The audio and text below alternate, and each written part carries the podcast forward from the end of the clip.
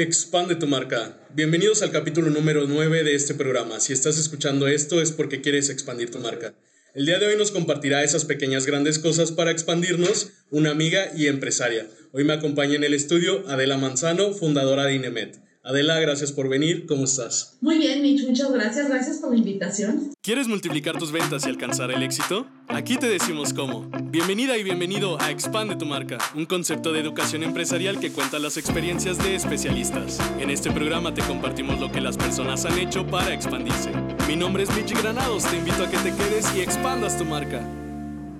Qué bueno que viniste, mira que, bueno, pues ya nos conocemos de hace tiempo y me da mucho gusto que estés aquí y que puedas compartir un poquito de lo que has estado haciendo para poder expandir lo que fue INEMED y de igual forma ayudar a los demás con este proyecto que tú tienes. Eh, Adela, me atreví a ponerte un seudónimo que es Mujer que Impacta. ¿Por qué Mujer que Impacta? Porque tú te dedicas mucho a lo que es la imagen y considero que es lo primero que cuando tú ves y entiendes es lo primero que te impacta. ¿Cómo llegas a esto? ¿Tú cómo eras de niña? Cuéntanos. Eh, de niña fui una niña muy, muy, muy tranquila. Eh, fui creciendo y la verdad es que me di cuenta que las relaciones públicas, el poder eh, brillar de alguna manera, hace que los reflectores vayan hacia ti. Y bueno, en una familia de abogados, donde pues la palabra lo dice todo, fue algo que cambió mucho mi vida. ¿La cambió en sentido de que tú te dedicaste también a estudiar eso? Y cuando tú estudias también para abogado, eh, ¿tú qué pretendías al momento de haber estudiado eso? Yo pretendía, siendo abogada, salvar al mundo, ¿no? Como cualquiera que entra a la carrera de Derecho. Decide que va a cambiar al mundo y que lo va a poder. Eh, mi intención era ser litigante, eh, específicamente en el área penal, pero la verdad es que no, las condiciones no se vieron, mi personalidad tampoco dio el, el ancho y decidí que terminar la carrera sí, pero no dedicarme directamente a eso, pero eso me fue llevando a otras cosas que, que abrieron mi, mi, pues ahora sí que mi abanico de posibilidades. Claro, y, y por ejemplo, Adela, bueno, yo que te conozco, tú me has contado que, que, bueno, allá en México, en Ciudad de México, pues igual no es una jungla, vaya la expresión, a comparación de aquí de Aguascalientes, que es donde, bueno, vienes aquí a Aguascalientes y empiezas también a trabajar, pero ¿cómo es en la Ciudad de México? ¿Qué, ¿Cómo debe de estar preparada la persona ahí, que es mucho más grande que aquí en Aguascalientes? Eh, la competencia es muchísima. Hay quien haría tu trabajo por la mitad de tu sueldo, por lo tanto tienes que cuidarlo, tienes que luchar mucho, son horas extenuantes de trabajo, distancias larguísimas para poder llegar a tu casa y poder hacer una vida familiar y social pues que engrandezca a la persona. Te dedicas a trabajar y trabajo es trabajo, ¿no? Entonces, la Ciudad de México, si te vas a dedicar a trabajar, va a ser para darle tu vida al trabajo, a las distancias y a una manera muy distinta de vivir. ¿Tú, tú en Ciudad de México llegaste a trabajar clientes como abogada? Eh, no, daba yo asesorías a despachos, eh, nada más, era lo único, pero pues siempre viviendo entre abogados, ¿no? Se ofrece algo, ¿no? Una ayuda, ven, eh, haz, mi mamá, pues es abogada corporativista, siempre trabajó en un banco, eh, mi hermano, abogado corporativista, pero él era en México, Estados Unidos, y entonces, bueno, pues de alguna manera te sigues empapando de lo mismo, ¿no? Hasta que, bueno, pues llego a la imagen pública. ¿Y, cómo, o sea, ¿por, por, qué imagen pública? ¿Por qué decidiste de cambiar de, de, ser abogado a, a estudiar imagen pública? La verdad es que siempre tuve rasgos muy artísticos, mucho más creativos que un abogado. Un abogado es cuadrado, un abogado tiene eh, límites, parámetros muy bien establecidos y no iba ahí mucho conmigo, ¿no? Es esa parte del ser tal cual, ¿no? La ley te dice y entonces lo sigues. Llega un punto en el que mi hermano pierde el trabajo y me dijo, niña, ponte a hacer algo porque necesito encontrar un trabajo, haz algo, porque dije, se te ve fatal ese traje y me hizo buscar en, a qué me podría yo dedicar para yo poder impactar en la imagen de las personas. ¿Cómo podía yo mover esos hilos para que se generara realmente, pues, todo, todo, todo un contenido visual en relación a una persona? Y, y, cuando comienzas a estudiar eh, ¿te das cuenta que eso es lo que puede detonar también una marca? Por supuesto que sí, porque todo el mundo piensa imagen pública y es me van a vestir bonito, ¿no? Claro. Eh, yo creía lo mismo, pero o sea, vamos a ser sinceros. Yo cuando llego al Colegio de Imagen Pública de Álvaro Gordoa, bueno, pues yo me imaginaba eso. Me van a, ah, o sea, colores, telas. Pero cuando empiezo a entrar a este mundo, me hacen a mí firmar una carta donde yo me comprometo porque mi carrera no es afín a la maestría. Ok. Entonces, como que todavía no me quedaba muy claro. Decía, ¿por qué no puede ser afín? Pues si yo puedo leer mil códigos, mil libros y no me pasa nada. No, porque entonces entras al mundo del diseño gráfico, al mundo de eh, mercadotecnia, de publicidad, de impactos visuales, de lenguaje verbal y no verbal, que es en realidad todo lo que engloba a una persona. Sí. O a la creación de un personaje o a la creación de una marca. La identidad. Por supuesto. ¿Y, ¿Y, cómo comienzas tú a transmitir esa identidad estando estudiándolo? ¿Cómo empiezas a hacer, no sé, eh, ejercicios, proyectos, prácticas? ¿Cómo fue? Todas las materias que llevábamos tenían que llevar un proyecto. Si tú no entregabas al final un manual, no podías terminar eh, ese, ese bloque, ¿no? Entonces, cuando nos toca diseño gráfico, bueno, pues tuvimos que hacer una empresa y darle toda la identidad gráfica, pero con contenido no nada más visual, sino con un contenido sensorial que pudiera transmitir símbolos y signos que fueran emparejados con lo que la marca hace. Porque muchas veces vemos un espectacular, un diseño, pero no nos transmite, no nos comunica a qué se dedica esa empresa.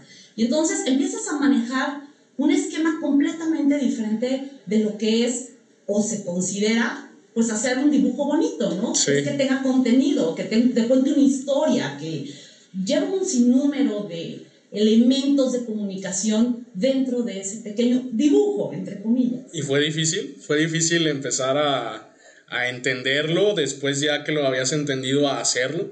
Sí, porque tenía yo que romper ese cuadro de abogado que traía. Tenía que poder permitirme ser creativa, tenía que poder permitirme ver más allá del obvio.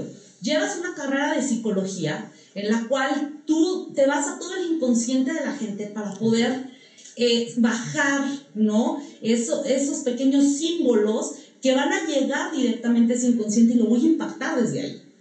Ok. No, y, y, y cómo, bueno, ya, ya nos contaste, pero vaya, ¿con qué retos también tú te enfrentaste? Una vez que ya saliste, que ya te dieron tu título, ahora sí que dijiste felicidades, ya, ya soy este, especialista en esto Después de eso, ¿cómo empezaste a llevarlo a cabo con otras personas? ¿O qué fue tu primer, eh, con, con, tu primer enfrentamiento ya fuera de los estudios, vaya? Bueno, no, ahí fue directamente en despachos de abogados. Generales manuales de identidad, generales generar manuales de convivencia laboral, generar estructuras de metodologías internas para poder tener comunicación eh, de la empresa hacia afuera y de fuera hacia adentro. Y fueron, pues fueron juntar mis dos mundos, ¿no? Pero también te das cuenta que por lo mismo de la Ciudad de México la competencia es enorme. Claro. Rentar un, una oficina, bueno, es eh, casi imposible, ¿no? O en un buen lugar que pudiera dar exactamente la imagen que yo necesitaba, ¿no? Valga la redundancia.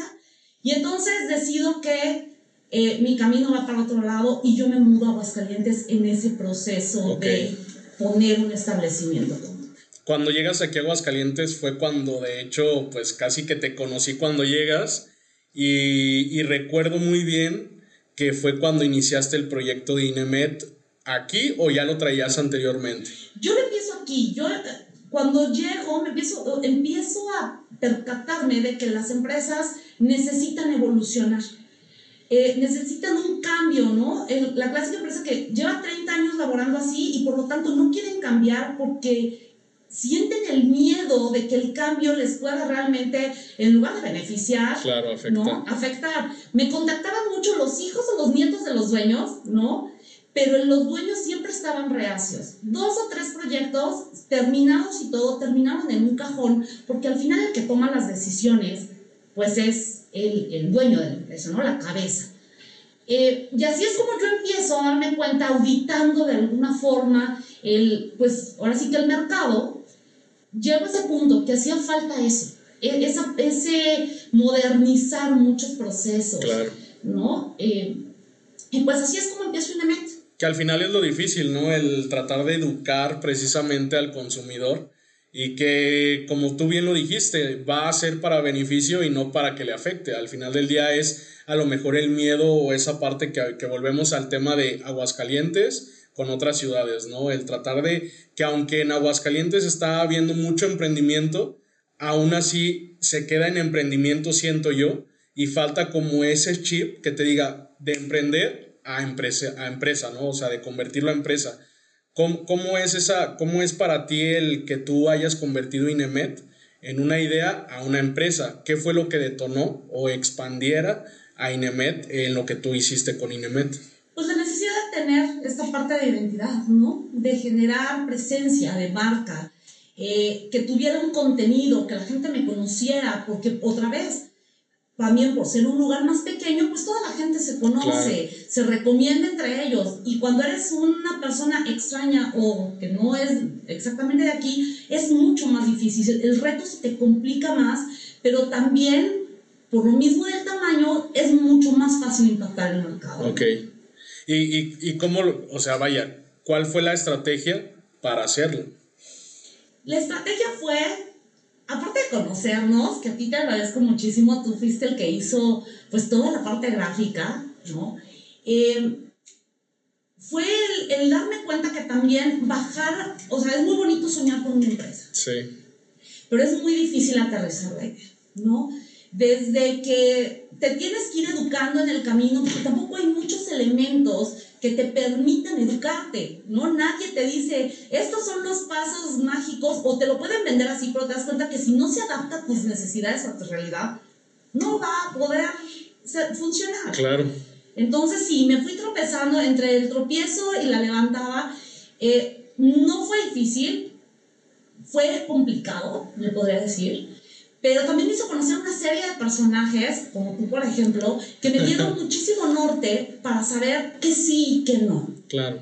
Sí, que, que igual, eh, y lo hemos platicado en podcast pasado, en capítulos pasados, que, que de igual forma es de con la gente que te rodeas, ¿no? También, también insisto mucho en eso, en que quienes nos escuchen y quienes vean esto también, a mí me tocó, a ti te tocó el rodearte, el pensar de quién te vas a rodear para que ese círculo te vaya llevando justamente o te dé el norte, como lo mencionaste, hacia qué hacer y cómo hacerlo, que es muy importante. Yo creo que uno de los puntos esenciales de cualquier emprendedor es estar abierto a las críticas. Ok. Porque nosotros tenemos nuestra idea y la queremos aterrizar, aunque sea con ponis y arcoiris, y te das cuenta que la realidad no es esa. Y cuando se acercan a ti, te hacen observaciones, si no estás abierto, Sí. eso no va a funcionar.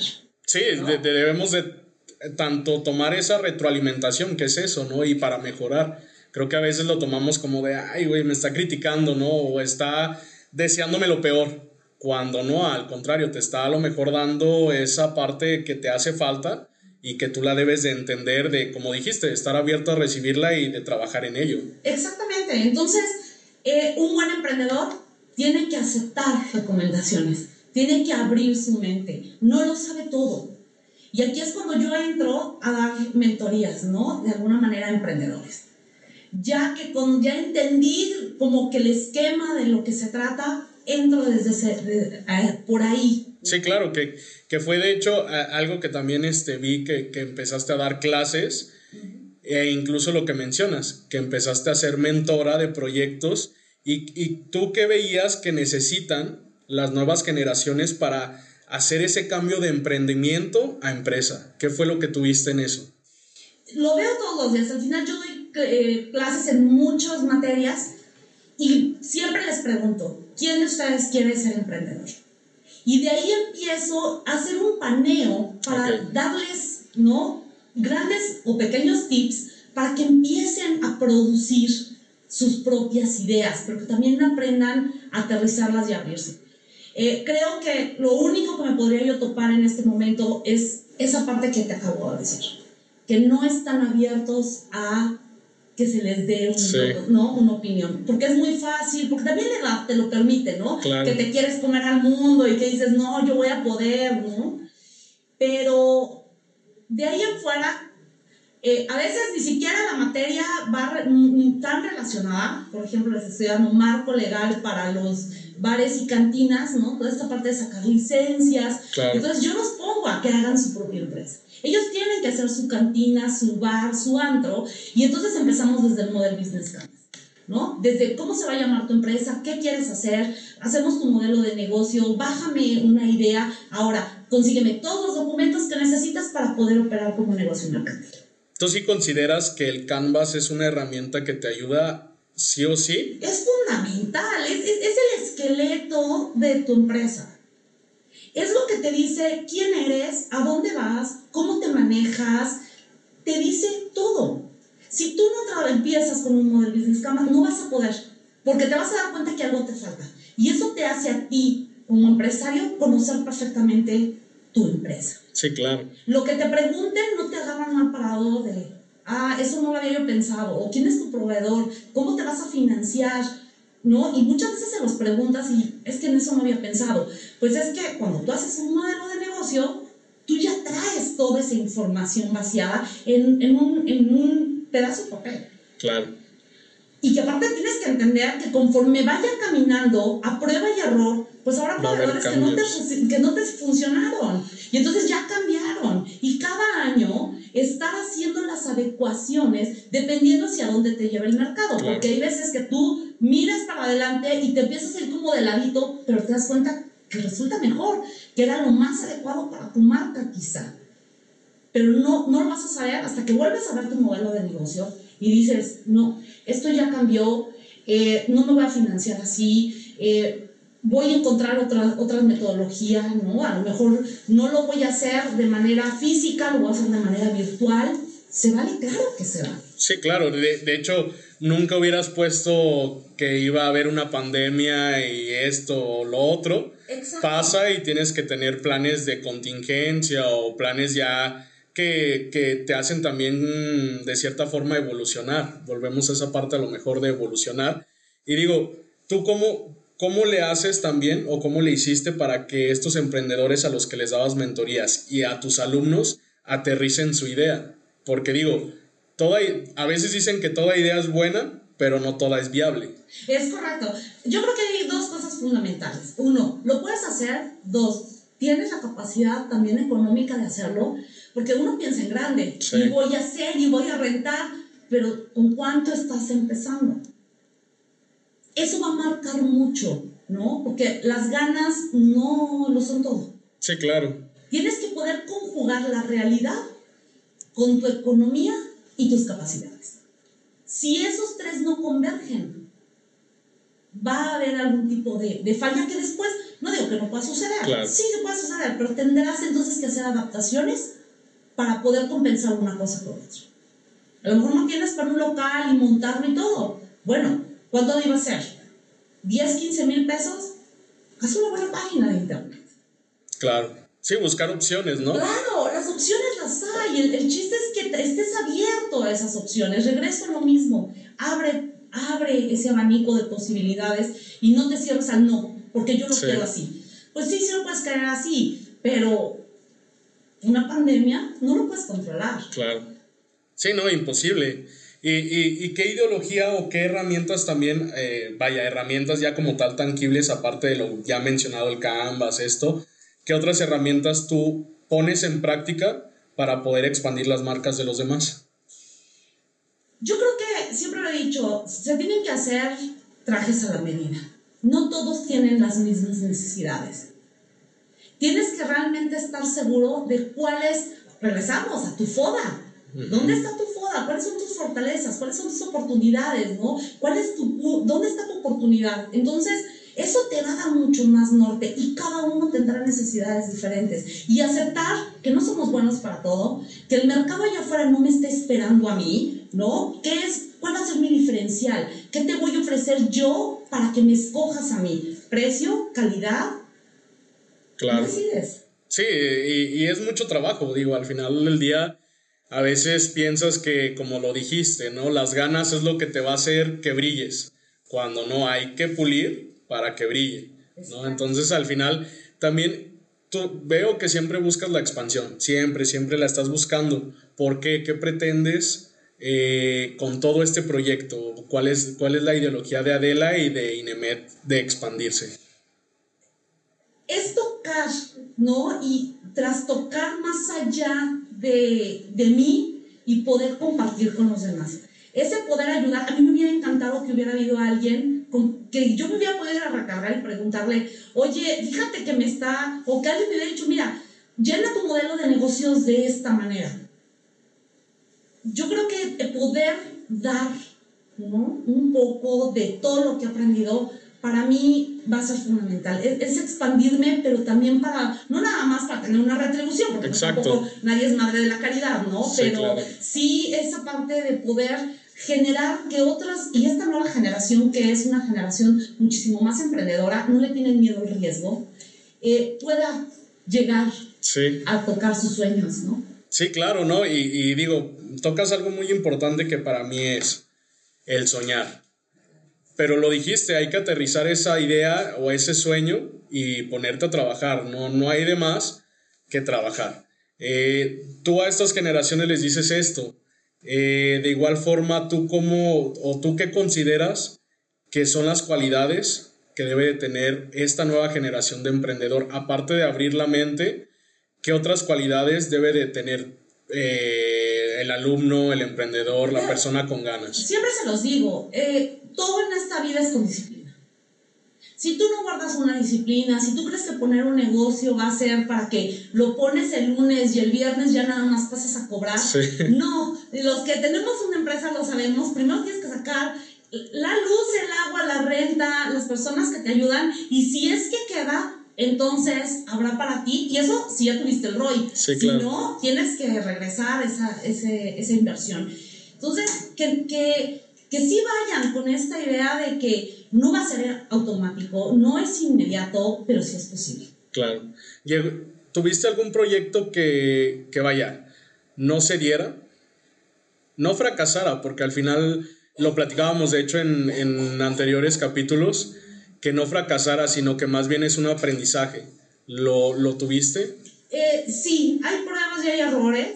Eh, lo tuve eh, más que nada cuando fueron los primeros contactos con mis clientes, ¿no? Porque yo entendí que primero tenía que, generar una imagen propia.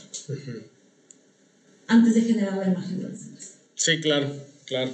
Entonces, mientras yo trabajé en la Ciudad de México, pues trabajaba como la consultora, eh, eh, ¿no? Amiga de o hermana de, ¿no? Y cuando llego aquí, me doy cuenta que primero tenía que trabajar yo en mi propio branding. Claro. Sí, allá era como de boca en boca, ¿no? Por la recomendación y porque ya te conocían. Exacto.